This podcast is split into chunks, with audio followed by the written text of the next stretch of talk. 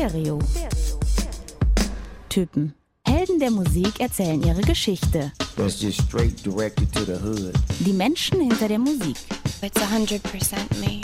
Backstage, The essence of the Doors is like my fire. behind the scenes. Wir sagen immer ganz gerne Blumen Group und Lordy on Crack. Das sind wir. Es wird persönlich. Put your fucking money where your mouth is, man. Stereo. Typen. Ein Podcast mit Marc Mühlenbrock und Tillmann Kölner. Moin Marc. Tag Tillmann. Hello zusammen auch. Schön, dass ihr wieder dabei seid. Grüßt euch, wir freuen uns. Immer noch Summer in the City. Ja, ein bisschen kühler ist es, aber die Fenster sind immer noch auf. Ein leichter Wind hier weht durch unser Headquarter. Und die Mofa-Gang fährt unten am Fenster vorbei. Wenn man das überhaupt gehört hat. Marx Musikmuseum ist relativ gut aufgeräumt heute. Ja, Liegen wenig Vinyls auf dem Boden, durch die man durchstapfen muss, aber ein paar hier auf dem Tisch. Was hast du da? Äh, Miles. Davis, ja. Der Miles. Genau. Habe ich letztens die Doku gesehen, sehr zu empfehlen. Auf, Newcomer ist das, ne? Miles Davis. der hat gespielt bei den Washington Wizards. ähm, Oh, du hast alle die Bitches Brewers dir auch nochmal gegönnt. Ja, tatsächlich ein sehr schwierig zu hörendes, kompliziertes, psychedelisches Album ja von dem Jazz-Trompeter überhaupt Miles Davis. Hammer-Album aber. ganz abgefahren. Kann, man kann es eigentlich nicht durchhören, finde ich aber. nee, stimmt. aber Sketches of Spain habe ich hier auch und ähm, das ist auf jeden Fall eine sehr schöne Platte für so einen Spätsommerabend. Kann man mal auflegen. Spain, jetzt ähm, Risikogebiet, aber gut, ist ein anderes Thema. Ja, genau. Kommen wir zum Feedback direkt, oder? genau. Du Bevor wir hast, reinstarten. du hast glaube ich, was gelesen. Folge 29. Sind wir 29? Ja, Mhm. ne? Ich habe was bekommen über Instagram. Den Channel manage ich ja äh, Mhm. noch nebenberuflich. Ähm, Christina hat Mhm. geschrieben, voll die coolen Background-Infos zu Katy Perry. Und sie fand das schön, wie einfühlsam wir über Katy als Person gesprochen haben. Ah. Ähm, da wären wir ja richtige Frauenversteher. Ach, das Da habe ich ja, mich dann gefragt, ob das denn überraschend ist. Hast, Weil eigentlich, wenn man uns hier so zuhört, Wir sind ja eigentlich immer recht objektiv und fair und sowieso auch bei Männern wahrscheinlich auch einfühlsam. genderneutral, würde Ja, ich fast sagen. ja. Auch übrigens, Marc, ich glaube, gestern vor einem Jahr haben wir Lana Del Rey veröffentlicht. hochgeladen, veröffentlicht, ja. Ist sind auch schon ein Jahr zusammen, über ein Jahr zusammen jetzt hier, Ja. Marki. über ein Jahr, ja. Und äh, es scheint irgendwie die Zeit zu sein, der Hochsommer, wo wir uns mehr den äh, Frauen widmen, Ja, komischerweise. ist irgendwie- die, heu, heute ja auch wieder. In der Blüte des Sommers packt es uns. nee, es ist natürlich kompletter Zufall auch, Ja. ne? weil wir arbeiten ja anlassgebunden Ja. Und in dem Fall, ja, wie wollen wir da jetzt äh, reinstarten? Wollen wir äh, Mit, der Musik, ja. mit der Songsekunde? Genau, mit diesem Hit natürlich. Jeder kennt diesen Song eigentlich, also Isn't she iconic? ja, Ironic, ihr großer Hit. Da haben wir Äh, dann auch unseren äh, Folgentitel direkt mal gedroppt. Genau. Auf den ich relativ stolz bin. Ja, sagen. ist dir eingefallen. Ich hatte ja schon Iconic gesagt, aber du hast es so ein bisschen, Du hast es eigentlich schon gesagt. aber du hast es noch ein bisschen äh, lustiger gemacht mit Isn't She Iconic. Aber wir hören nochmal, ja, es gibt eigentlich, man kann nicht sagen einen zweiten großen Hit, weil an zweiter Stelle kommen dann gleich fünf, sechs andere Songs, Ja, die ähnlich die bekannt wirklich sind. gleichwertig sind. Genau, Ne? oder von, von einem Bekanntheitsgrad, aber wir hören jetzt mal You Oughta Know. Alanis Morissette, unser Star, den wir uns heute in dieser Folge widmen.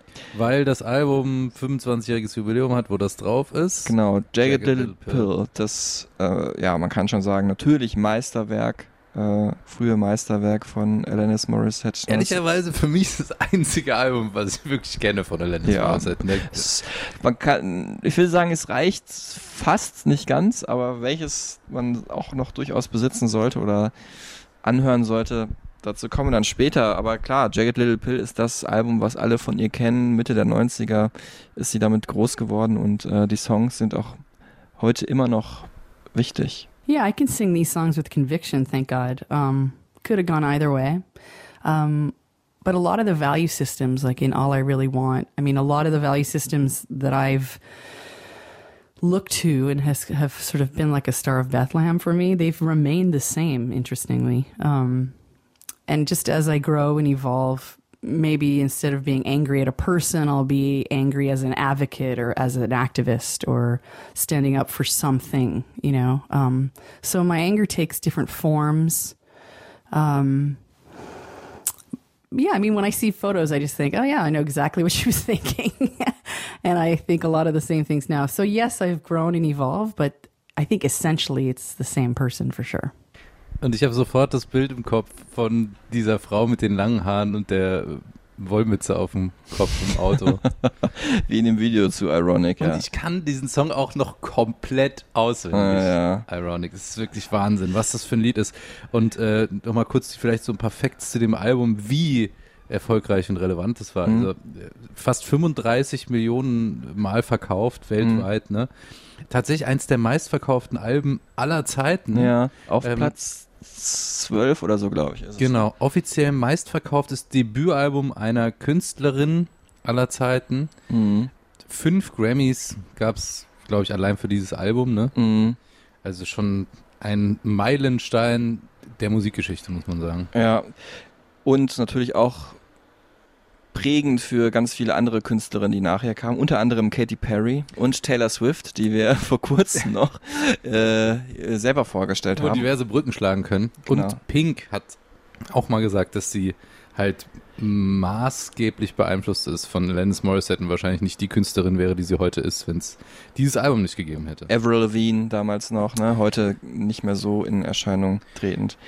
Eben halt auch nicht nur musikalisch ähm, weit vorne, sondern auch inhaltlich ein Female Empowerment Album zu Mhm. der Zeit, äh, in der, in der Grunge-Zeit, wo wir jetzt wieder die Brücke schlagen können, zu Soundgarden, Mhm. äh, Chris Cornell, wo ja Frauen eigentlich nicht so wirklich in der ersten Reihe äh, standen oder im Mhm. Fokus waren. In der Rockmusik Hat generell. sie da ja. halt echt richtig mal ordentlich Aufmerksamkeit erregt. Das alles im Detail dann gleich noch genauer. Ähm, das, also Alanis Morissette wollte ihr Album dieses Jahr auch groß feiern, 25 Jahre Jagged Little Pill Tour, natürlich aus bekannten Gründen dann erstmal gecancelt. Ähm, aber sie hat auch ein neues Album rausgebracht, das wollen wir nicht unterschlagen. Such Pretty Forks in the Road, was sich auch sehr äh, mit der Vergangenheit befasst, werden wir gleich Mhm. auch drüber sprechen. Ich finde es eine ganz gute Platte geworden. Äh, Tilman Kölner sagt da gleich noch was zu. Aber erstmal sagt er was zu den Fun Facts. Ja, you ought to know, würde ich dazu sagen. Ja. Fun Facts, die du wissen solltest. Genau. Und ja, ich habe mir für dich diesmal was ganz Besonderes überlegt. Und zwar Ah. schlage ich mit jedem Fun Fact eine Brücke zu einer Folge von uns. Ah, das, Das geht nämlich clever. sehr gut. Ja. Fun Fact Nummer eins Mhm. schlägt die Brücke zu Folge 1, Stereotypen, Ah, Red Hot Chili Peppers. okay, du das- kannst es dir schon denken, Ja. weil du weißt es. Ja, man muss auch sagen, ich glaube, ich bin da bei Alanis Morissette ein bisschen mehr der Experte als Tillmann, würde das ich generell könnte tippen. sein. Aber ist jetzt aber erstmal unerheblich. Ja, für die okay. Ähm, wir haben es schon erwähnt, tatsächlich auch in der Chili Peppers Folge, glaube ich. Äh, Flea, der Bassist, und Dave Navarro, der partielle Gitarrist der Red Hot Chili Peppers bei One Hot Minute, Mhm. ne, spielen ihre Instrumente in dem Song You Oughta Know. Und man hört das auch ganz fantastisch, dass Flieder Bass spielt im äh, Pre-Chorus, in dem Teil vor dem Refrain.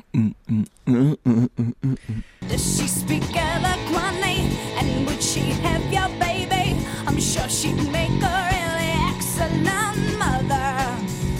Und bei Minute 2,36 gibt es einen richtigen Red Hot Chili Peppers Moment. Also man muss sagen, Dave Navarro Red Hot Chili Peppers Mhm. Hier an dieser Stelle.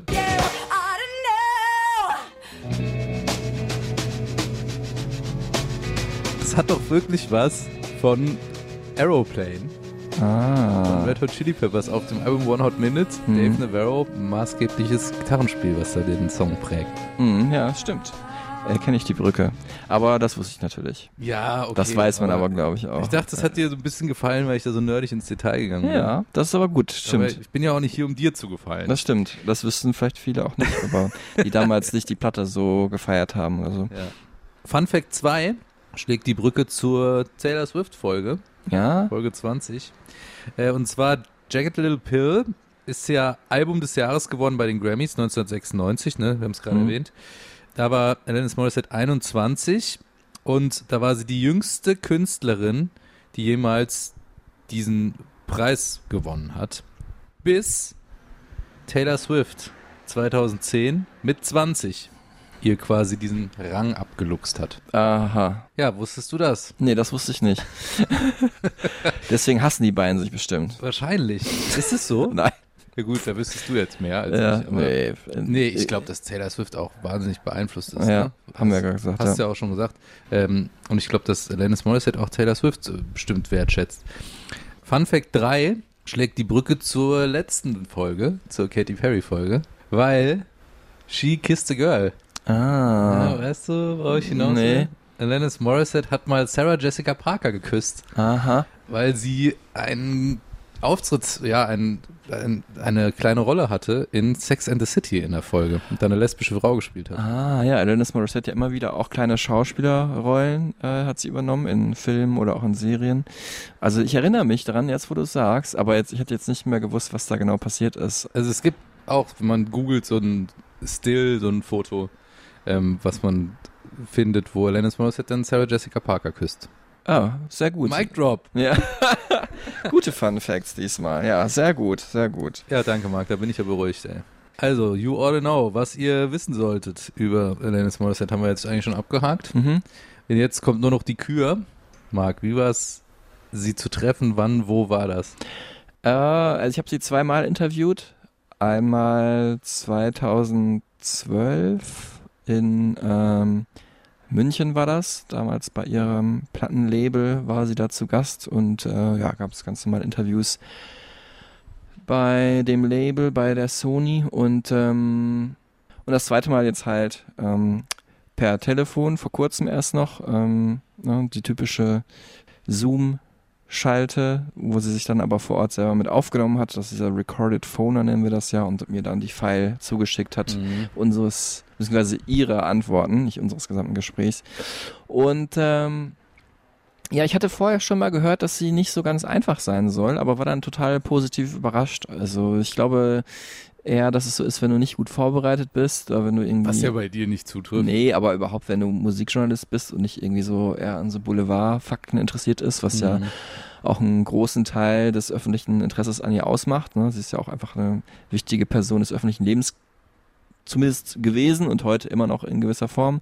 Und ähm, ja, von daher war sie wirklich, wenn man gut vorbereitet ist und sich auch ihrer Musik widmet, und es muss jetzt auch nicht nur die Musik sein, aber wenn man zumindest den Eindruck erweckt, man hat Ahnung, äh, dann wird es wirklich ein super charmantes, nettes Gespräch. Sie lacht viel, bindet einen auch mit ein ins Gespräch, also und stellt dann nochmal manchmal Rückfragen und ähm, ist auch nicht so ausufernd mit den Antworten, sag ich mal so. Es gibt ja so Künstler, die dann nur ganz kurze Antworten geben.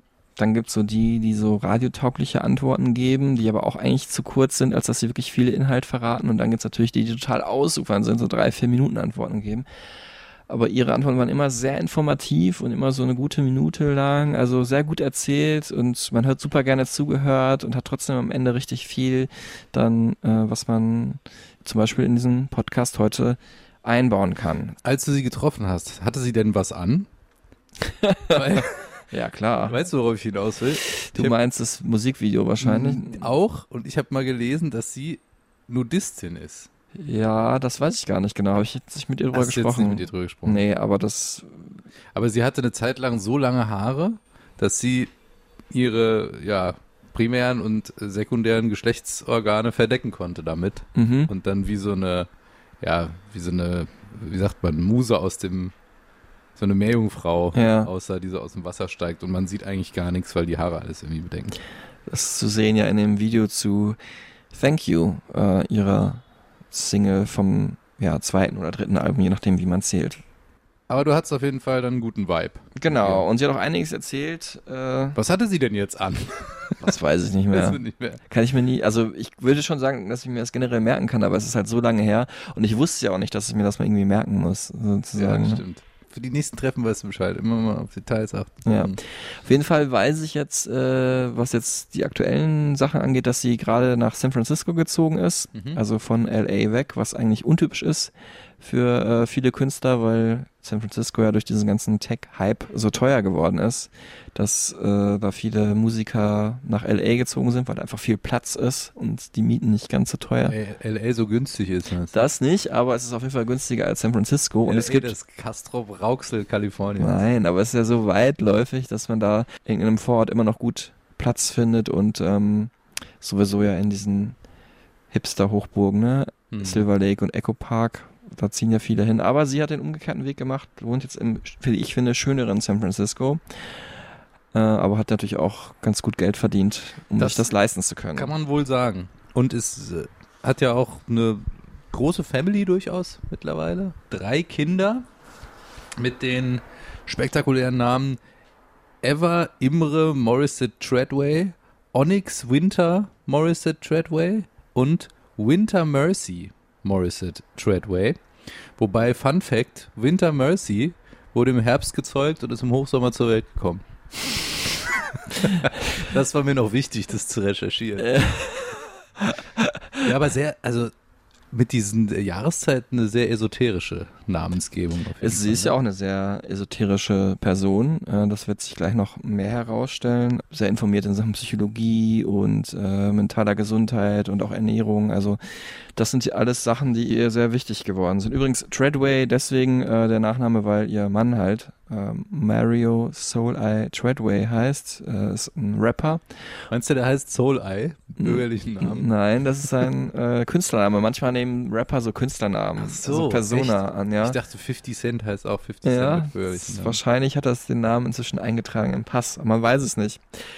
Ähm, aber wie das genau dahin kam, das hören wir gleich. Äh, jetzt wollen wir mal ein bisschen zurückblicken auf ihre Geschichte, wobei ich das auch diesmal so ein bisschen umgedreht habe, weil sie selber ja sich in diesem Jahr sehr ihrer Platte Jagged Little Pill von vor 25 Jahren gewidmet hat und deswegen fangen wir nicht ganz damit an, aber sind gleich schon mittendrin. Jetzt verwirre ich dich gerade. Ich guck, du merkst an deinem Gesichtsausdruck. Ja. Aber ähm, es ist halt so, also erstmal muss man sagen, so über so vergangene Großtaten mit Musikern zu sprechen, das macht man normalerweise so ganz am Ende vom Interview, wenn man merkt, der Vibe ist gut, weil die wollen natürlich nicht zum hundertsten Mal erklären. Wie war es eigentlich damals, als du Ironic geschrieben hast? Als du deinen eigentlichen, wirklich großen Hit geschrieben hast, Genau. den immer noch alle hören wollen. Jetzt hier die Platte heute habe ich ja gehört, aber äh, ne, habe ich jetzt auch bewiesen, Ja. habe dir drei Fragen zugestellt, aber jetzt.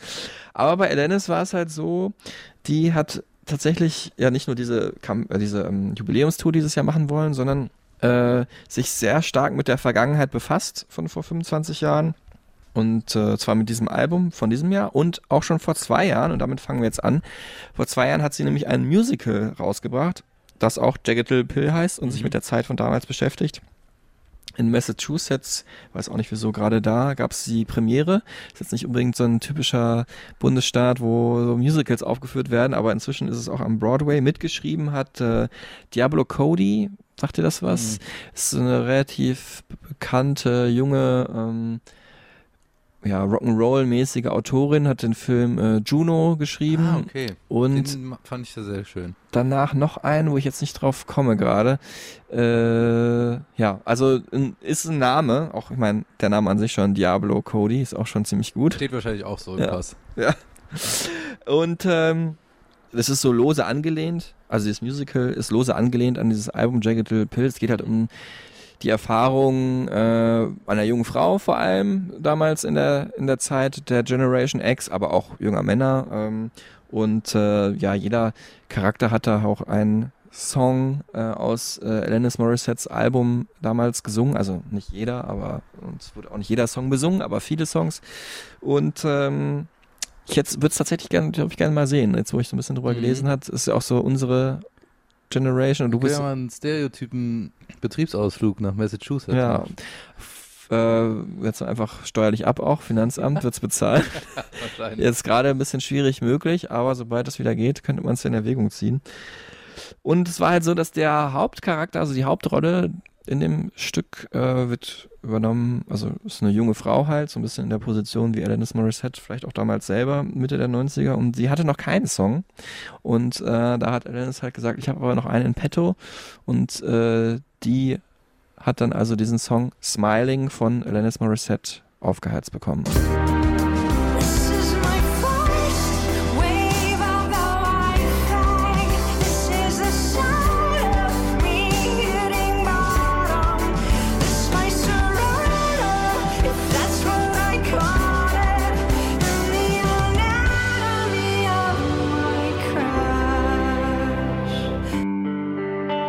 Yeah, um, I wrote that song for my record, and then I wound up talking with Diane Paulus and Diablo Cody and Tom Kidd, who came to my house, and we sat in front of a whiteboard, and we just talked about the characters and the story arcs, and you know what we were just bandying ideas around. Um, and then for each character, for certain scenes, you know, I kept throwing songs out, like, "What about, what about all I really want in this scene?" You know.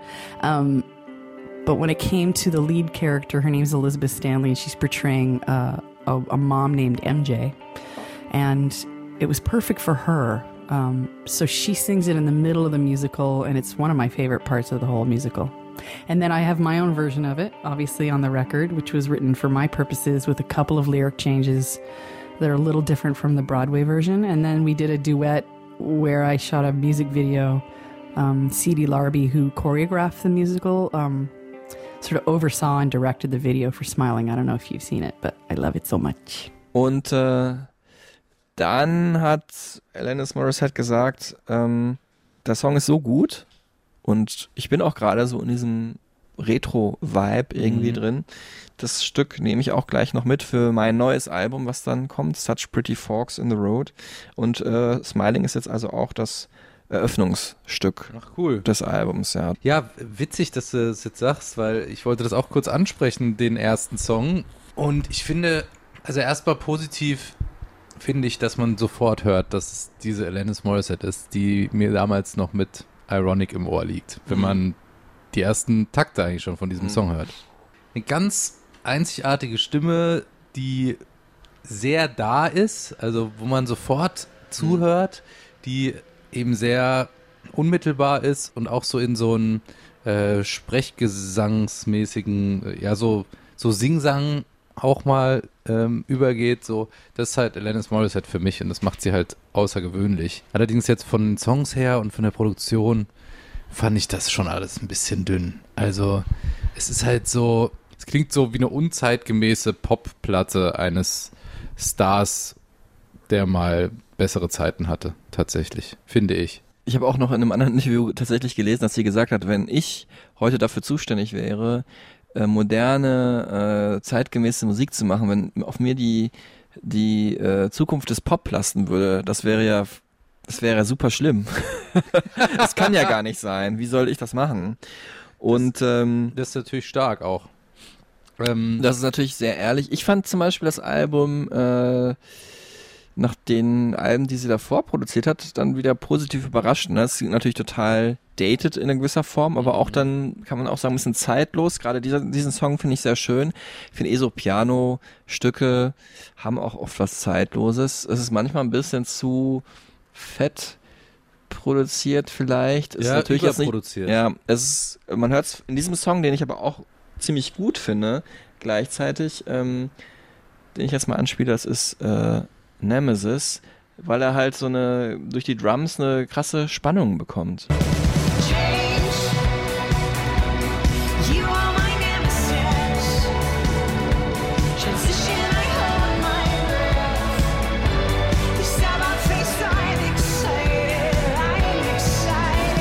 Aber natürlich, klar, ich weiß, was du meinst. Ich muss aber auch sagen, ich bin ein bisschen rangegangen mit diesem, es hätte auch alles viel schlimmer sein Klar, das auf jeden Fall, aber ich muss dann auch an sowas wie Anastasia oder so auf einmal denken. Na, das ist schon noch mal ein bisschen. So, oder Shania Twain.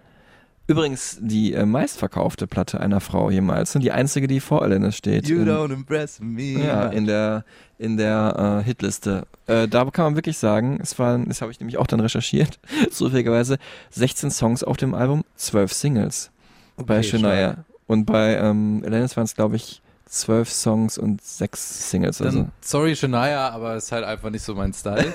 ähm, vielleicht kann man es ganz gut zusammenfassen mit den Worten von Kollege Jan Wiele aus dem FAZ-Feuilleton. Mhm. Der hat dazu zu dem Album geschrieben, es ist leider wie auch das Lied Missing the Miracle ständig im Begriff, das Wunder zu verpassen. Das ist schade, weil man durch alle Klangschichten gelegentlich noch durchhört, was für eine gute, eigentlich wundervolle Stimme sie hat. Mhm. Schön eigentlich geschrieben, ja. Es ist aber natürlich auch absurd, wenn du so ein Album wie Jagged Little Pill gemacht hast, da Mhm. irgendwie noch dran anzuknüpfen, äh, äh, Ja. 25 Jahre später. Das ist ja eigentlich Also, das ist ja zum Scheitern verurteilt. Das wollte sie auch gar nicht, natürlich nicht, wer würde das schon wollen, aber ähm, sie hat äh, auf diesem Album Such Pretty Forks in the Road, was ja übersetzt so viel heißt wie all diese schönen Weggabelungen, hat sich mit der Vergangenheit befasst. Also ne, mit den Weggabelungen, was wäre gewesen, wenn man sich anders entschieden hätte, wenn man anderen Pfad gegangen wäre. Äh, ein Rückblick auf so die vielen Entscheidungen des Lebens, also manchmal ein Schwelgen, ne, ach wie schön das damals war, manchmal auch ein bisschen Unzufriedenheit.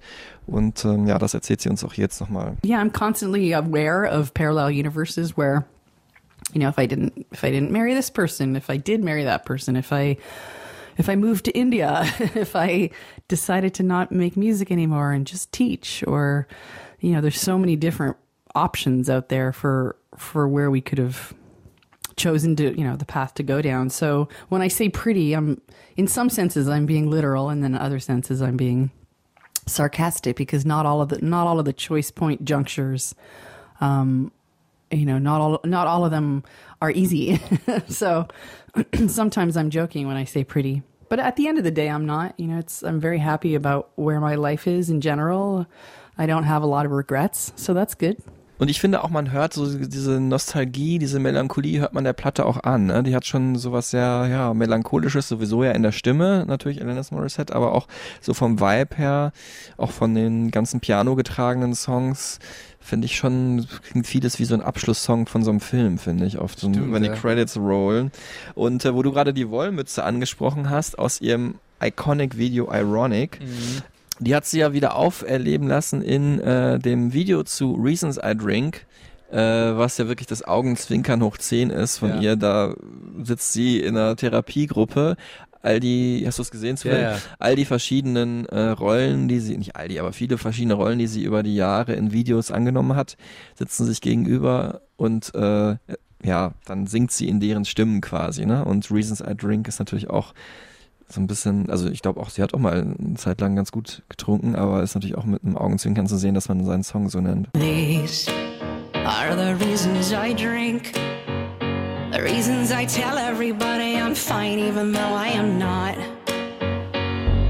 Ja, und es, und es zeigt auch, was sie eben für Phasen durchgemacht hat und wie schwer es auch war, überhaupt dahin zu kommen. Ne? Also, das kann man jetzt vielleicht mal kurz abhandeln. Ne? Die Bio, Ja. Ähm, Heiligsblechle könnte man auch sagen, die kommt nämlich aus Baden-Württemberg teilweise. Ne? Aus Heiligenzell, kannst Ja. du sogar, nicht nur Heiligsblechle, sondern Heilig Heiligenzell. Heiligenzelle. Da freut sich jetzt meine Mutter wieder, weil die auch äh, da aus dem Schwarzwald kommt, aus der Nähe. Ja, vielleicht Ähm, kennen die sich sogar.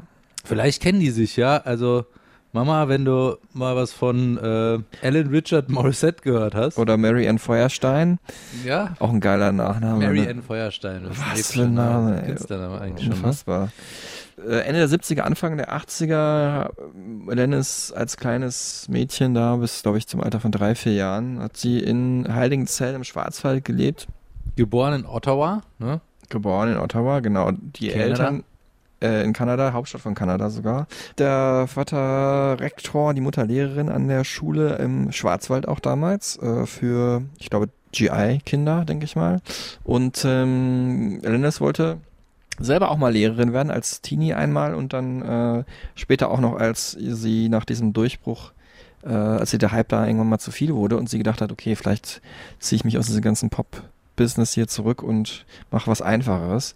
Er hat ja auch dann, wir haben es gerade schon erwähnt, ähm, sich sehr für Psychologie äh, interessiert, äh, mentale Gesundheit, Ernährung. Sie hat ja auch selber mit Depressionen zu kämpfen und Mhm. hat sich auch zwischendurch äh, eine Zeit lang, mehrere Jahre schlecht ernährt hat Lesungen gehalten, an Podiumsdiskussionen teilgenommen, ähm, zuletzt auch, äh, weil sie ja bei mehreren der Geburten, äh, die sie ähm, hatte, drei Kinder haben wir gerade schon gehört, äh, unter postnatalen Depressionen litt, was glaube ich eine Sache ist, wo wir uns ganz schwer reinfühlen können. Ne? Also was irgendwie ganz Gar nicht. Nee. Nicht, um genau zu ja, sagen. genau. Und äh, was eine ganz krasse Geschichte sein muss, dass der Körper irgendwie, äh, dass der Kopf in ähm, da einfach so mehrere Jahre bei ihr war, sogar einen Streich gespielt hat. Ne? Also sie hat sogar gesagt, sie litt da zehn Jahre drunter, weil sie ja drei Kinder Mhm. bekommen hat in den letzten Jahren. Medikamente haben ihr geholfen, Therapien, auch diese Lesungen zu halten, darüber zu sprechen, ja. Und ähm, 2018 hat sie gerade jetzt irgendwie hatte sie das Gefühl, äh, wo wir gerade wieder ein bisschen Entscheidungen waren, ne? Such Pretty Forks in a Road beinhaltet ja auch, dass man sich für eine Weggabelung entscheiden muss. Dass manchmal jetzt gerade dann, wenn man unter so einer Depression leidet, schwieriger ist, sich zu entscheiden. Typically, I don't have a hard time making decisions, um, but with postpartum depression or postpartum anxiety, it takes away this front part of your brain in a way, chemically and hormonally. So now it's hard to make huge decisions. And I think what it was is there were so many big decisions to be made all in a row. You know, there was it was lifestyle in terms of blossoming family, it was geographically where to go, it was okay, so you're a woman over 30 in Hollywood and what does that mean with on a, in a feminist kind of way. Um I was missing, you know, I also have the sort of academic part, but then the artist part. Those itches both need to be scratched. So, um, yeah, I mean, I can make decisions super intuitively when I have the bandwidth, but when I'm really overstimulated or I'm compromised in some way with postpartum activity, um, I just feel like I'm, I, I feel like I'm looking through fog, um, which is just what it is. Und da gibt es ja auch eine Parallele zu Katy Perry, zu unserer letzten Folge. Katy Perry, streng religiös erzogen worden und auch Alanis Morissette ist sehr religiös aufgewachsen, allerdings jetzt in dem Fall hier katholisch. Ne? Und hat das auch in ihren Songs unter anderem verarbeitet. Ne? In Forgiven. I never forgot it, confusing as it was. No fun with no guilt feelings. zum Beispiel äh, ein Song, ja, der sowas wie eine lyrische Selbsttherapie ist. Und das hat sie dann auch weiter geprägt in ihrer Entwicklung hin zu eben dieser spirituellen, ja, durchaus auch esoterischen Persönlichkeit, die sie jetzt heute Ja, ist. man kann sagen, sie hat diese Spiritualität, die sie, mit der sie als Kind aufgewachsen ist, in gewisser Weise behalten, ne? Oder dieses Religiöse, aber glaubt jetzt halt an die Sachen, die sie selber gut findet. Ne? Also sie hat auch gesagt, sie glaubt nicht an eine bestimmte Religion, zieht sich halt Sachen aus dem Buddhismus raus, ähm, aus dem Hinduismus, aber auch aus den, äh, aus den katholischen Jahren ihres Ja. Aufwachsens und ist einfach ein sehr ja, spiritueller Mensch, die aus jeder Religion Ideen für sich selber zieht. Aber natürlich, Alanis Morissette jetzt nicht nur die ja, ESO-Tante, sag ich jetzt mal ein bisschen, äh, wo sie auch selber, weil, weil ich, ich sage das deswegen, weil ich auch weiß, dass sie selber drüber lachen würde, sondern auch wirklich jemand, der sehr erfolgshungrig war von Anfang an. Ja. Eigentlich nicht nur durch ihre Eltern darauf gebracht oder vielleicht sogar gar nicht von ihren Eltern drauf gebracht, das weiß ich jetzt nicht. Äh, sie hat wirklich schon im Kindesalter sich dafür interessiert, auf der Bühne zu stehen, nicht nur, weil sie Musik machen wollte, sondern auch, weil sie bekannt und berühmt werden wollte. Super früh angefangen, Klavier zu spielen. Ne? Mhm. Und dann hat sie halt so ein Folk-Duo gesehen, befreundetes Folk-Duo, äh, Lindsay und Jackie Morgan heißen die. Habe ich jetzt in der ersten Recherche keine Musik zu gefunden. Äh, wenn doch, wenn ich die doch noch finde, dann hörte sie jetzt an dieser Stelle. Ähm, Wenn nicht, dann stellt euch Folkmusik vor. Genau. Und ähm, die Mama von Alanis war halt mit denen befreundet und dann haben die wirklich auch mit äh, Alanis Morissette als junge neunjährige Sängerin zusammen einen Song aufgenommen, auf Kassette damals noch.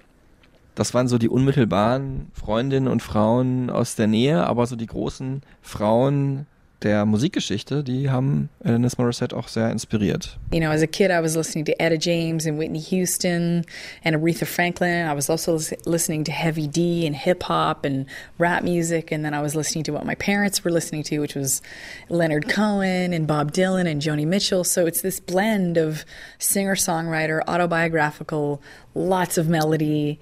You know, and and some technological combined with really earthy. Unter anderem kann man da ja wieder eine Brücke schlagen hier Ja. ne? zu Whitney Houston Schon Folge. wieder in Venedig, genau, ja. Whitney und äh, auch ein bisschen natürlich, ähm, ja, ich finde, äh, diese Rap- und Hip-Hop-Sachen hört man bei Alanis nicht unbedingt raus, außer vielleicht. Also ich würde sagen, die Art und Weise, wie sie schreibt, sie, sie bringt schon teilweise mehr Wörter unter in der Zeile, als die casual äh, durchschnittliche Sängerin Mhm. das tun würde. Und ihr Songwriting ist mehr auch ein Storytelling. Und ähm, das ist halt sehr außergewöhnlich, was man halt vor allem auch in Ironic eben super hört. Mhm. Ne? Hören wir dann gleich nochmal. Ja. Bevor wir zu, wirklich zu Jagged Little Pill kommen, sie war schon vorher in Kanada keine Unbekannte. Schon äh, Mitte der 80er hat sie bei so einer, ja, würde sagen, der kanadischen Variante der ähm, Mini-Playback-Show mitgemacht. Irgendwie sowas in der Art, tippe ich jetzt Schön mal. rein in die Zauberkugel. Ja, mit Mareike Amado. Ähm, wobei ich gar nicht weiß, ob da gesungen wurde jetzt in der Sendung. You Can't Do That on Television heißt die Sendung. Hat sie äh, auch ein bisschen Geld verdient und ähm, damit ihre erste Single als Kinderstar produziert. Und äh, dann ist sie auch später bei einer kanadischen Castingshow äh, 1990 aufgetreten. Äh, war also da jetzt keine Unbekannte. 91 kam auch ihr erstes Album raus, ihr eigentliches erstes Album, was einfach nur Alanis hieß. Und äh, hat dann sogar auch in den Charts sich platziert. Um, I think it was almost like a model version of what was to come. So, one thing that having quote unquote success as a teenager helped set me up for in my 20s was um, was that I saw the vicissitudes and the ebbs and the flows and wow, you're so famous and then wow, you're a husband and no one cares about you and then oh my god, you're famous again and you know, it, it just would go up and down, up and down even as a teenager. So then when I released Jagged Little Pill, I just thought I had no reason to believe it would be any different from what my experience as a teenager had been. It was only more amplified, obviously. So in some ways, I cut my teeth as a teenager in, in terms of being prepared for the headiness or the intensity of the white hot heat of fame. Ja, wir hören's und all diese Jahre, wo sie schon als Kinderstar erfolgreich war, haben sie so ein bisschen, haben mir so ein bisschen geholfen, diesen Mega-Hype, der dann durch Jagged Little Pill losgetreten wurde, äh, besser zu verarbeiten. Man muss ja da beachten, sie war auch damals ja jetzt keine, also ja, sie war schon eine erwachsene Frau, aber damals auch mal gerade 21, als sie das Album fertiggestellt hat und als sie war gerade 22, als es rauskam. Das also eine man- super junge Frau. Das muss man aber eben auch betonen, dass sie eben nicht erst mit Jagged Little Pill diesen Erfolg hatte, sondern dass sie halt vorher auch schon Platin-Auszeichnungen bekommen hat für die Alben davor, als sie eigentlich noch unter 20 war. Unter dem Namen Alanis, was dann, ja, hat sie ja dann abgestreift ne, und dann mit Jagged Little Pill eigentlich nochmal so einen Neustart gemacht als andere Künstlerin, weil das vorher ja auch schon eher so Dance-Pop war. Ja, sie wollte dann schon So äh, Teenie-Musik. so eigentlich in dem in, in einem anderen Rahmen, wie was größere Teenie-Stars ja auch machen, ne? So wenn Christina Aguilera auf einmal sexier und soulful-mäßiger singt oder Britney Spears auf einmal was anderes macht. Nur bei ihr war es halt so, dass Alanis frühere Sachen einfach nicht so bekannt waren bei uns. Aber es war halt so eine gewisse Emanzipation. It's a little blurry. Um, I think back. I, I photos help. Um, music helps. Um, running into different bandmates over the years where they have a million anecdotes that I don't remember helps. um, but it does feel like a different lifetime in a way. I mean, yesterday feels like a different lifetime. So time is a very strange thing for me. I have no idea. There's a theory that it's all happening at the same time, and it really feels like it is. Die Songs von Jagged Little Pill hat Alanis Morissette geschrieben, so zwischen 19 und 21. Sie ist nach der Highschool äh, nach Toronto gezogen, äh, hat sich da zusammengetan mit ihrem Songschreiberpartner Glenn Ballard. Brücke zu Katy Perry. Genau, den Katy Perry ja auch für ihre ersten musikalischen Erfahrungen gewählt hat als Produzenten, weil sie nämlich eben das Alanis Morissette Album Jagged Little Pill so super fand. Und äh, dieses mit jemandem zusammenschreiben, das hat sich so ein bisschen durch die Karriere gezogen von Alanis. It was a real collaboration. I do like writing in that way. I can write alone. I've written a ton of songs alone, and um, but I really like writing with another human being. Dann wurde sie direkt bei Maverick gesigned, dem Label von Madonna. Auch unglaublich, ne? Äh, direkt so ein wichtiger Name. Wobei, man muss auch sagen, Madonna hat da durchaus einen Riecher bewiesen, weil Ja. so, so viele andere Angebote gab es nämlich gar nicht. Nee, es war ja auch sogar so, dass die, dass die Aufnahmen wohl so als zu demomäßig von vielen eingestuft wurden und ganz viele Plattenfirmen das auch abgelehnt haben, das Mhm. Material zu Jagged Little Pill. Viele Songs in einem One-Take oder Two-Take Gesangspart eingespielt. Äh, Mhm. Ganz ja, kurz, äh, in, in ganz wenigen Stunden teilweise die Songs geschrieben überhaupt. ein Song pro Tag, also wahnsinnig gut. Also die Songs sind ja unfassbar gut auf dem Album. Ja. Die Produktion ist nicht so gut gealtert, finde ich. Also man hat auch danach entschieden, als dann das Album ja groß veröffentlicht werden sollte, hat man ja so gedacht, das soll jetzt genug Kohle einspielen, damit danach das Album dann richtig fett produziert werden kann. Und Glenn Ballard und Alanis Morissette und wahrscheinlich auch irgendein Executive bei Madonnas Label hat dann halt gesagt, wir gehen jetzt nochmal mit fünf Songs nochmal ins Studio und die werden nochmal ein bisschen fetter produziert. Unter anderem ja mit Dave Navarro und äh, Flea von den Red Hot Chili Peppers. Und bei die haben dann wiederum gesagt, sie haben halt echt so Aufnahmen bekommen, wo die Sachen, die da drauf eingespielt waren, nicht cool klangen. Ja. Und dann haben sie quasi fast nur über die Vocals und die Drumspuren dann frische Gitarren- und Bassspuren eingespielt. Und man hört es auch, You Oughta Know ist mit Abstand der fetteste Song auf den Alben. Wir haben ja gerade schon ein paar Mal gehört, ist wirklich sehr grungy, so ein bisschen, ja, so eine Mischung aus äh, Chili Peppers, so ein düsterer, so ein, sagen wir mal, so ein rauerer Chili Peppers Song, aber auch gleichzeitig dann irgendwie was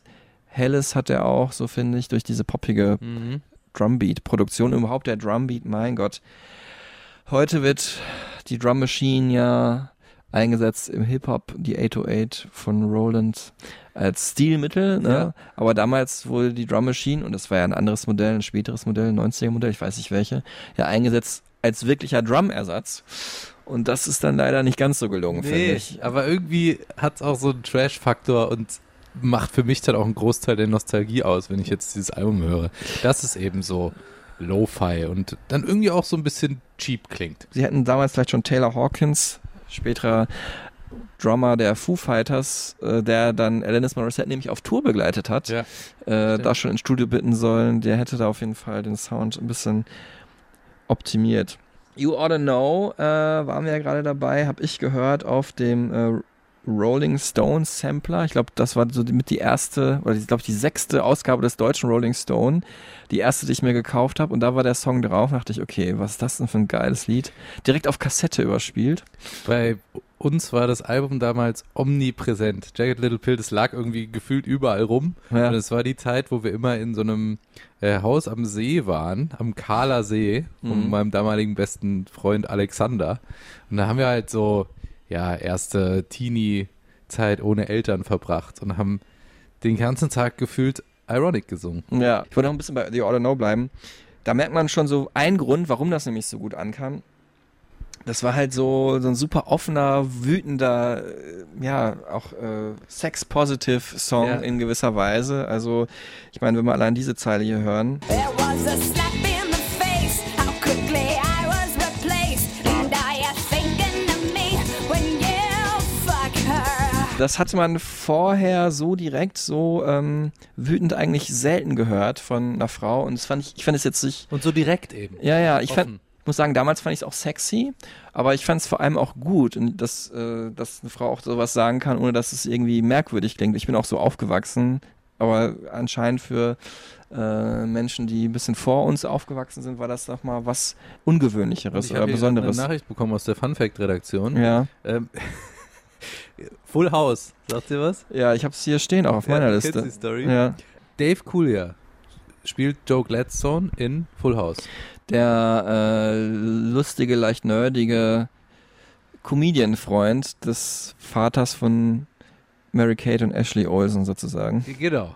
Und äh, ihm ist dieser Song anscheinend gewidmet. Ja, es, Das ist so ein unbestätigtes Gerücht, ne? Ja. Jetzt nie dementiert, aber auch nie bestätigt. ja, die waren wohl zusammen, auch ist ja auch ein ge- gewisser Altersunterschied bei den beiden. Alanis Morissette mit Anfang 20 und ja, damals glaube ich schon Anfang 30 und äh, ja, es ist wohl ihm gewidmet, also ein Diss-Track gegen ihn, dass er halt Schluss gemacht hat und eine neue Freundin am Start hat. Ja, wir aber wissen auch es nicht der genau. einzige Diss-Track, ne? Oder der einzige, in dem mit Männern abgerechnet wird. Ja, Ride Through You ist der andere Song. Genau. You took a long hard look at my ass and then played golf for a while. You shake us like a fish. You pat me on the head.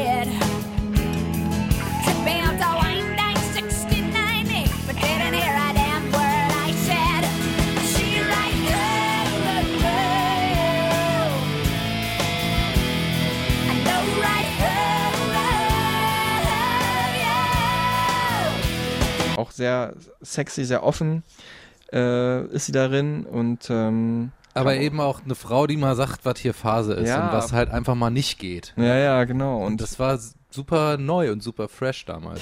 Liz Fair hatte das vorher mal gemacht, äh, allerdings mit nicht mit ganz so guten Songs. Natürlich ein gutes Album, Exile on Guyville und auch sehr offen, sehr direkt, aber natürlich nicht mit diesem ja, unglaublichen Pop-Potenzial. Das war eher so in dieser Indie-Alternative-Schiene. Aber ihr größter Hit, also Alanis Morissette größter Hit, war natürlich auch sehr familientauglich, ne? It's like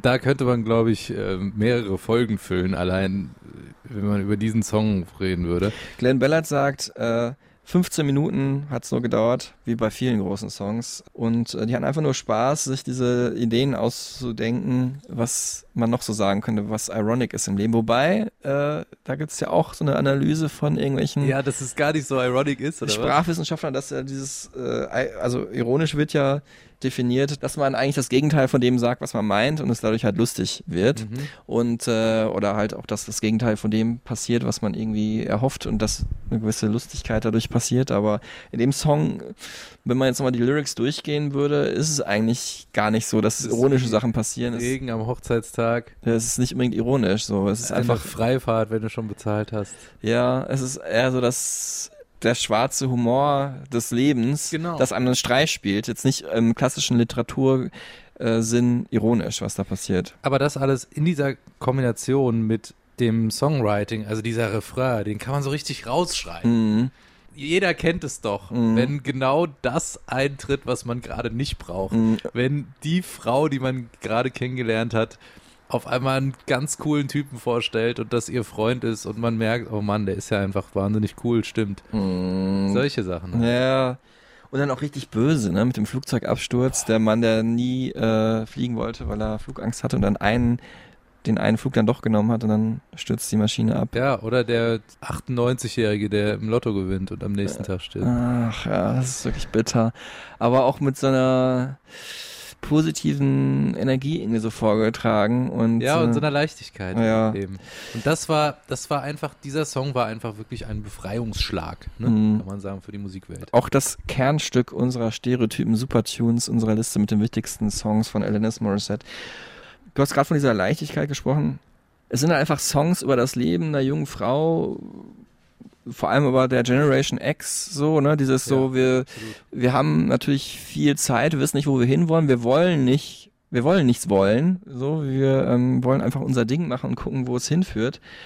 Da sind so ein paar Songs auch von so einer gewissen Lethargie, positiven Lethargie und so einer Machtlosigkeit, aber auch gegenüber dem ganzen Leben und dass man eben den Luxus ja auch hat, muss man sagen, nicht wie Generationen vorher halt auf jeden Fall arbeiten zu müssen Ja. und äh, um halt irgendwie die Familie zu ernähren, sondern dass man wirklich überlegen kann, was will ich machen und wenn man überlegt, dann fällt einem auf, ah, ich möchte aber gar nicht hier in diesem kapitalistischen System dienen, sondern möchte irgendwie eine Selbsterfahrung machen. Und So eine, so eine Rebellion zugunsten der Selbstverwirklichung. Genau. Weit, ne?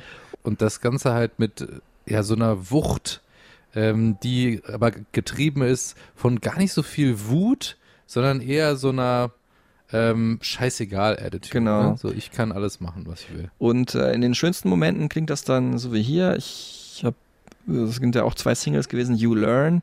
Übrigens auch wieder Brücke zu Katy Perry, da trägt sie auch viele Adidas-Klamotten in dem Video dazu. Das ist ja auch der Song mit dem äh, Albumtitel drin, ne? Jagged Little Pill. Genau, Like a Jagged Little Pill. Genau. Aber ich habe mich dann doch entschieden für äh, Hand in My Pocket, den ich, glaube ich, bis heute am liebsten mag von all ihren Songs.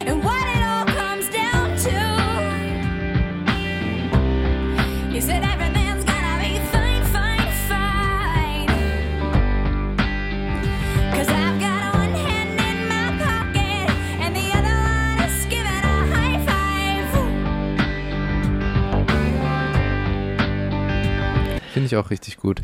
Ja, Timmer, welche der Sachen, die sie da macht mit der anderen Hand, während sie die eine in der, in der Tasche hat, hast du schon gemacht? Also, ich gehe mal gerade hier durch. Ja. Sehr gut, dass du im Marx Musikmuseum direkt das Booklet griffbereit hast. Genau. Giving a High Five haben wir alle schon mal gemacht. Flicking a Cigarette, hast du wahrscheinlich auch schon Hab gemacht. ich auch schon gemacht? Ich auch, obwohl ich nicht rauche. Giving a Peace Sign habe ich auch schon gemacht. Ja. Playing a Piano.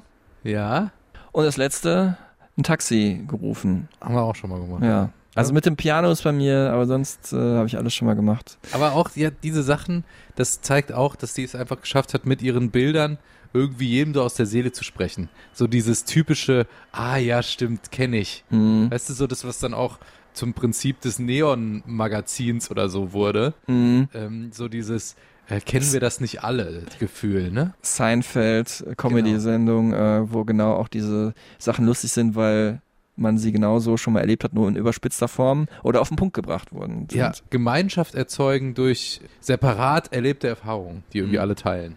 Was mir noch aufgefallen ist, Marc, ich habe noch nie All I Really Want gehört. Der erste Song auf dem Ja, Album, ich habe immer direkt zu den Hits geskippt. Ich glaube, ich habe jetzt in der Vorbereitung das erste Mal All I Really Want gehört. ist in Amerika auf jeden Fall deutlich bekannter, der Song, Ja. als bei uns. Wurde, glaube ich, da auch als Single veröffentlicht.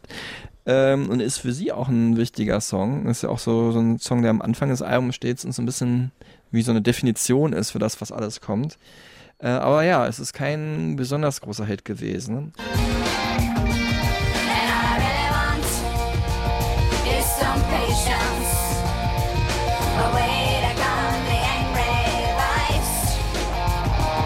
Spricht da vielen Menschen aus der Seele, äh, war ein Icon für die Generation X oder überhaupt auch für andere Generationen, äh, die danach kamen. Ähm, sie wurde so ein bisschen tituliert als die Angry White Female, die aufbegehrt hat gegen das Patriarchat. Und ähm, das war auch eine Rolle, der sie sich da bewusst wurde. just the the evolution through patriarchy and misogyny and chauvinism that I was born with, you know, that an alpha woman, you know, days of old we used to get our heads chopped off and we would be burned at the stake for just being who we were, you know, and so now this is a lovely era slowly where women are becoming more embraced and and and I dare say supported for being who we are rather than killed and hated for it. Und mir wurde auch bewusst, wie äh, groß der Erfolg war dieses Albums, dass wirklich jeder Mensch, den ich damals getroffen hatte, der ungefähr in meinem Alter war, diese Platte oft gehört hatte oder hatte sogar selber zu Hause oder mitgetanzt hat, irgendwie bei Partys zu Ironic oder wie oft sich Ironic gewünscht wurde, wenn wir damals als Hobby-DJs dann irgendwie äh, da CDs reingeworfen haben. Ähm, ich war damals 96 in Atlanta bei den Olympischen Spielen, nicht als Athlet, muss ich dazu sagen, sondern einfach als Aber fast. als äh, Zuschauer vom äh, Landessportbund Nordrhein-Westfalen wurden da ganz viele äh, Jugendliche hin verfrachtet, um sich da Ereignisse anzuschauen, Sportereignisse. Und äh, die Platte da, die lief überall. Also das war wirklich, jeder hat sie gehabt, jeder hat sie gehört, jeder hat sie sich geholt, notfalls dann noch im HMV in, äh, in der Mall. Stimmt, ja. Und auch bei mir in Dortmund, äh, wo ich ja herkomme, die Platte der Oberstufengeneration, in der ich war. Und äh, auch wenn dann irgendwie Leute aus anderen Städten zu Gast waren oder alte Freunde, die haben, jeder kannte das und hat es oft gehört. So, ne? Das Cover, auch ja unser Folgencover, harmonierte auch super mit meiner grünen Lavalampe damals, das so daneben lag. Lavalampe Laser oder was. Mir ist sowas aufgefallen auf der Rückseite, das habe ich auch nicht drauf geachtet, ist ja diese Schlange. Mhm. Und äh, das ist auch so eine Sache, die ich immer mal unterbringen wollte. Es gibt so zwei Schlangen, das ist so eine diese typische Schlange, ihr kennt die vielleicht, die so rot, weiß, schwarz ist und so besonders giftig aussieht. Die taucht relativ oft in Filmen auf. Und hier ist sie ein bisschen farbverfremdet. Und äh, da habe ich mal gelernt, die gibt's in zwei Versionen. Einmal ist sie tödlich und einmal ist sie total harmlos. Und das kann man sich so merken, nach der Farbkombination. Red touches black, it's okay Jack. Also wenn Rot-Schwarz berührt, ist es okay, aber Red touches yellow, it'll kill a fellow. Also Wow. wenn der rote Kreis den, sich an den gelben nee, annähert, dann ist es tödlich. Und jetzt ist es hier so witzig gemacht, dass durch die Farbverfälschung sieht es so aus, als hätte Alanis Morissette hier eine tödliche Schlange in der Hand, weil die dunkle Farbe nämlich das, äh, das helle berührt, aber das ist natürlich ein Negativfoto und sie hat natürlich dann diese ungefährliche Variante hoffentlich in der Hand. Ja. Also spielt sie da auch mit diesem äh, Wechselspiel aus. äh, Gefahr und äh, oder aus aus ähm, vielleicht könnte man es so interpretieren, wenn man es jetzt überinterpretieren wollte aus äh, der wohlerzogenen katholischen Frau und dem, äh, der Verführung der Rockmusik durch die Schlange und der Female Power Impersonalisation, die sie dann wurde. Wahrscheinlich. Nee, ich Hast du die nicht. Fun Facts eigentlich von deinem Bio-Podcast-Projekt, was du noch nebenbei machst? Oder?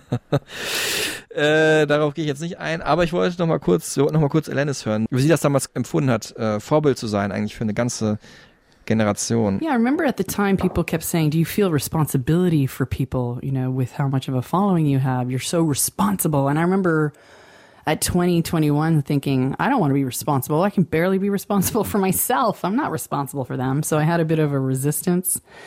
And certainly I don't feel responsible for anyone now other than my my children. But at the same time i feel connected and i feel like in some ways we're more accountable to each other as humans than we've ever been especially during a collective planetary pandemic. So it's not so much that i feel responsible for other people but i am very aware that i'm in a position where i can validate or empathize or inspire or just assuage someone in their suffering or in their confusion or in their loneliness so I take that really seriously, and that's a, that's one of the main reasons I kept going um, and kept showing up in the public eye because I did see how much support it was offering certain people. Wo man wirklich dann den Effekt direkt gemerkt hat äh, von Alanis Morissette, war ja wirklich dann im Radio. Es wurde durch sie natürlich, wie es halt immer so ist bei Plattenfirmen, die suchen dann Trittbrettfahrerinnen in diesem Falle. Viel mehr Frauen haben Airplay bekommen dadurch, was eine positive Sache ist. Viel mehr Frauen wurden gesigned bei Plattenfirmen. Ähm, das hat ja bis heute eigentlich angehalten. Es gibt ja immer so Wellen, dann auch, wo dann eher, weiß ich nicht, der männliche Singer-Songwriter im Vordergrund steht. Oder in Deutschland hatten wir auch ganz viele Jahre, wo ähm, Frau als Frontfrau einer Pop-Rock-Band, ne? Wir sind Helden und Judy und sowas, dann eher gefragt war. Ja, und Alanis ist, für Alanis ist das wirklich eine Sache, wo sie wirklich auch stolz drauf war. I see the effect that it had on on sort of e- economic. Um, I mean, there were there were a lot of effects that the record had on, and one of the things that I speak about is when you ought to know was taken to radio stations in 1995. It was met with, "Oh, we're already playing Sinead O'Connor, so we're good with the women." You know, or we've we've got our quota filled with Tori Amos, so we don't want another female. So that was the climate that you ought to know was released in, if you can believe it. And then, and then that shifted because all of a sudden, in th- those um, suit people who are interested in the financial end of things mostly, um, all of a sudden, female artists, quote unquote, became bankable. So it shifted. There was a lot more attention paid to female artists because all of a sudden it was something that could make them a lot of money. Hast du ja eigentlich mal gefragt, was diese kleine Pille ist, diese gezackte, Nee, der sie das Album benannt hat? ist wahrscheinlich so ein so eine äh, Allusion auf so zwischen Ecstasy und Auch so dieses Verführerische. Ja, ja. Ne? und irgendwie aber auch so Painkiller, Mhm. ne? Was man dann nimmt, damit es einem besser geht, Ja. Aber was auch eine Ablenkung ist von der Wirklichkeit. Ja, und so viel Erfolg rächt sich natürlich auch, ne? Mhm. Ähm, irgendwann wurde es ja dann auch einfach ein bisschen zu viel, ne? Yeah, I mean, the whole time it was too much. I remember being in the van while on tour. This was when it was the song uh, "When You Ought to Know" was released. The record was released, and we went from driving across America in a minivan, staying at hotels with cockroaches, and um, to one month later we were playing arenas. You know, so it was a it was a big curve really fast. Um, and I remember willing myself to sleep because I thought my waking life was more the, like the dream slash nightmare. Um, it was more like the dream being awake, and when I fell asleep, I'd have a break. So, um, yes, it was overwhelming. Um, it was also a study in humans, you know, like, oh, some people are getting really opportunistic all of a sudden, or wow, people are really wanting to hang out with me, but I don't feel intimate with them. What's going on? So it was a real study in relationality and what creates safety or what feels unsafe and am I being used or it was all really heady stuff. So a lot of times I would just kind of run back to my hotel room and seek refuge there in that silent little room, whatever room it was. And that helped a lot.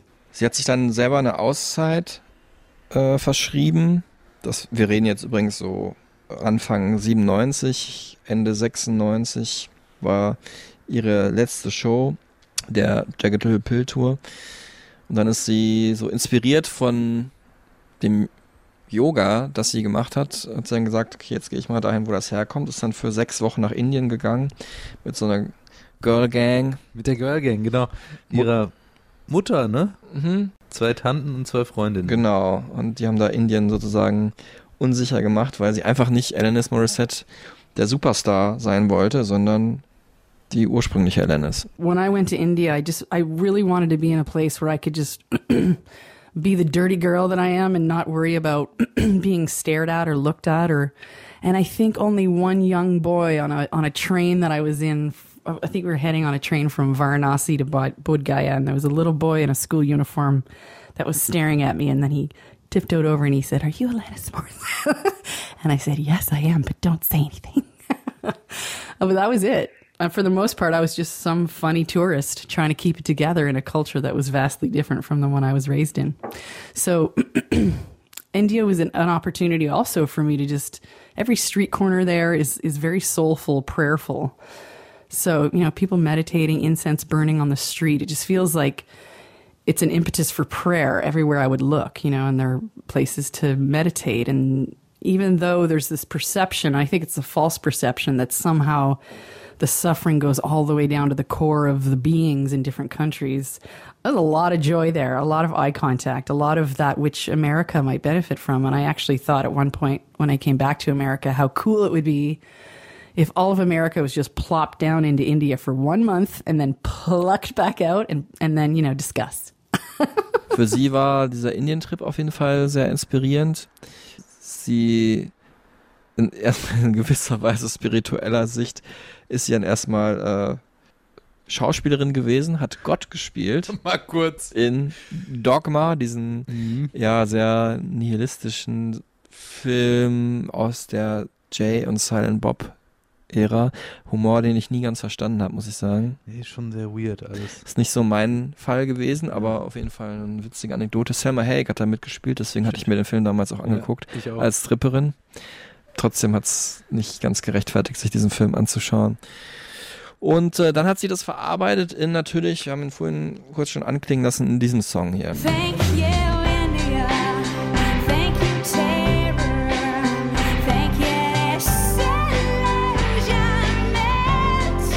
Und Tilman Kölner hat mich am Anfang ja gefragt, äh, braucht man mehr als Jagged Little Pill von äh, Alanis Morissette? Ich kann sagen, man braucht auf jeden Fall noch Supposed Former Infatuation Junkie, das Album von 1998. Auch wieder so ein unfassbar äh, ungelenker Titel einfach. Ne? Ihre Alben haben immer, also ich kann immer so ganz komische längere Titel, also Da könnte sie sich eigentlich mit The Streets zusammentun. Ne? Ja, Um zum Beispiel. Hier. Ja, also was heißt äh, Supposed Former Infatuation Junkie heißt ein angenommener ehemaliger äh, Verliebtheitsjunkie. So, warum? Was soll das? Es ist auf jeden Fall eine sehr, sehr gut produzierte, sehr große Platte, muss man ganz ehrlich sagen. Ähm, eine der wenigen, die ich mir nicht selber gekauft habe, sondern die ich seit 20 Jahren von meinem guten Freund Gregor, Grüße an dich raus, ausgeliehen habe und ihm, und ihm nie zurückgegeben habe. Wobei er auch immer noch, äh, deswegen habe ich auch kein schlechtes Gewissen, von Depeche Mode ähm, Songs of Faith and Devotion von mir hat. Ah. Brücke in die Zukunft zu Folge 31 oder so. Es steht schon bald an. So? Oder nicht ganz, aber ungefähr 32 müsste es sein. Ähm, ja, ein sehr textlastiges Album. Fand ich interessant, dass du das gerade auch erzählt hast, ne, bei diesem Hip, bei dieser Hip-Hop-Geschichte. Etwas zu verkopft, deswegen hat's weniger Leute abgeholt. Nicht so auf, nicht so on point. Ich meine, bei Ironic weißt du sofort, worum es geht. So, Ja. da musste man sich halt wirklich reinlesen. Viel zu viel Text auch. So ein bisschen so ihr Manifest und, äh, äh, so, sie hat sich so alles runtergeschrieben, was sie, was sie irgendwie immer mal sagen wollte. Und, ähm, ich finde aber sehr, sehr wichtige große Songs drauf. Äh, mein Favorit ist dieser hier, Joining You.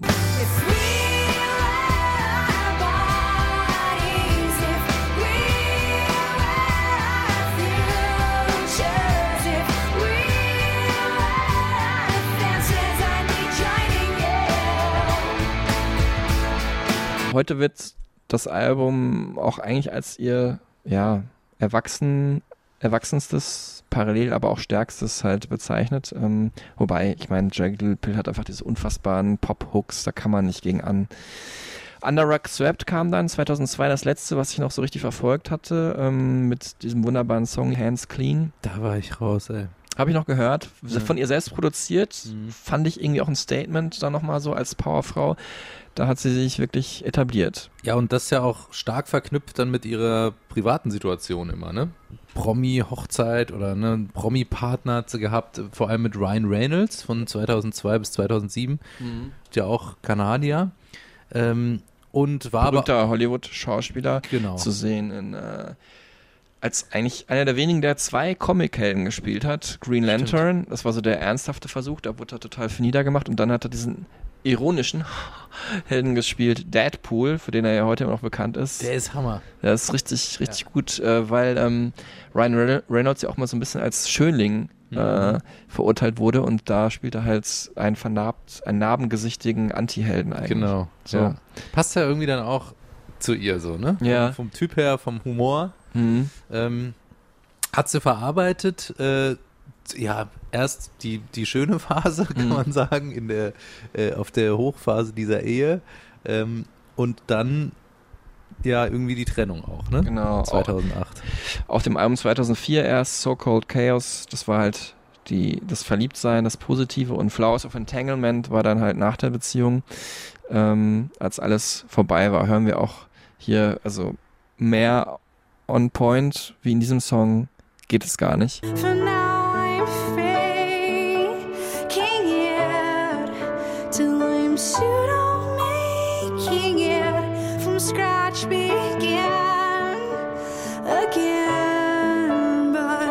This time I is I not as sweet.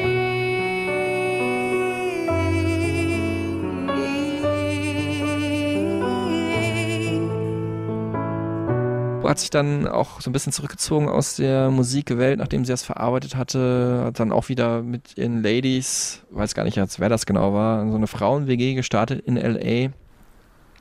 und ist dann auch, äh, hat das aber auch so ein bisschen, so sich selbst so ein bisschen auf die Schippe genommen, fand ich. Äh, diese ganze Ernsthaftigkeit, die sie mit diesem Album da, Flaws of Entanglement, verarbeiten wollte, mit diesem Video hier, wo sie dann auch Ende der Nullerjahre recht bekannt mit wurde, dass sie nämlich so einen klassischen Pop, R&B, null- Sex-Song irgendwie auch. null ne? Sinn im Text-Song äh, von den Black Eyed Peas, dass sie den nochmal in einer angeblich ernsthaften Version nochmal neu aufgenommen hat. My hump, my hump, my hump, my humps, they got you.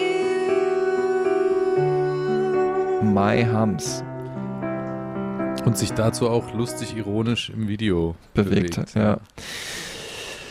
Ja, äh, ihr merkt schon, die Tiefe, mit der wir die Alben behandeln, werden ein bisschen weniger. Das liegt natürlich auch daran, dass die Hochphase einfach Mitte der 90er war und ähm, Alanis Morissette sich dann selber auch zurückgezogen hat nach äh, Havoc and Bright Lights, das Album 2012, ähm, acht Jahre ohne Album.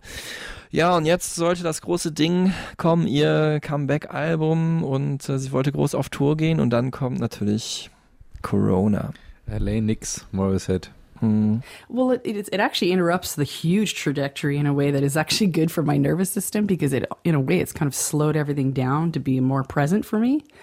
Um, but it feels great. You know, I, I I just think of it as being under the rock, and then I step out from under the rock, and the sun hits my face, and then I hang out there for a while, and then I go back under the rock. So, um, in the meantime, you know, three kids, a bunch of miscarriages. I moved um, did a podcast, did a lot of voiceover for cartoons, um, a lot of writing and a lot of teaching too. I taught at a place called 1440 three times and did a lot of keynote talks. Just really got into the the deeper delving um, into what this human condition is and our neurobiology and our bodies. And it's almost like going to college for 20 years. I just feel like all I was doing was researching and researching and reading articles. And that's all I, I mean, that's all I still do if I have a minute. But that's what I was doing a lot of. So there'll be a book at some point. And then we're working on a meditation record now too. Das war nochmal die letzten acht Jahre von Alanis Morissette äh, zusammengefasst. Ja, und äh, von ihr selber. Ich finde auch gut, dass sie das so ironisch dann auch auf den Punkt bringt. Ähm, fand auch, also und was nicht ironisch gemeint war, sie arbeitet wirklich an einer Meditationsplatte, was irgendwie auch total zu ihr passt. Also ich könnte mir das auch gut vorstellen, so zu ihrer Stimme, so ein bisschen im ähm, ja, ins Nirvana abzudriften, um Ja. wieder bei diesem Indien-Bild zu bleiben. Wir verbleiben bis zum nächsten Mal. Äh, Mit freundlichen Grüßen. eure Stereotypen. Vielen Dank fürs Zuhören. Äh, beim nächsten Mal wird es gehen um eine für mich auch wieder sehr wichtige Band. Und auch eine für Kevin Parker von Tame Impala. Ja. Sehr wichtige Band. Du schlägst Brücke jetzt schon Brücken, bevor wir überhaupt die Folge haben. Ja. Es geht dann gehen um äh, die sympathischsten Do-it-yourself Psychedelic Punker aus Oklahoma City. Es wird gehen um die Flaming Lips. Da wird es ein bisschen nerdiger dann. Ja, auf jeden Fall. Ich muss mich jetzt schon zusammenreißen. Vielen Dank fürs Zuhören. Hat wieder unglaublich viel Spaß gemacht. Checkt auch die ähm, Stereotypen Supertunes und schickt uns gerne immer Feedback. Wir sind darauf angewiesen, äh, auf euch das gefällt und wie euch das gefällt. Und ähm, ihr taucht damit ja dann auch in unseren Folgen auf. Ihr Ja. wisst immer am Anfang mit dem Feedback. Also ähm, Eine Win-Win-Situation. gerne ehrlich raushauen, Folgen teilen und merci dafür. Bis zum nächsten Mal. Tschüss zusammen. Tschüss.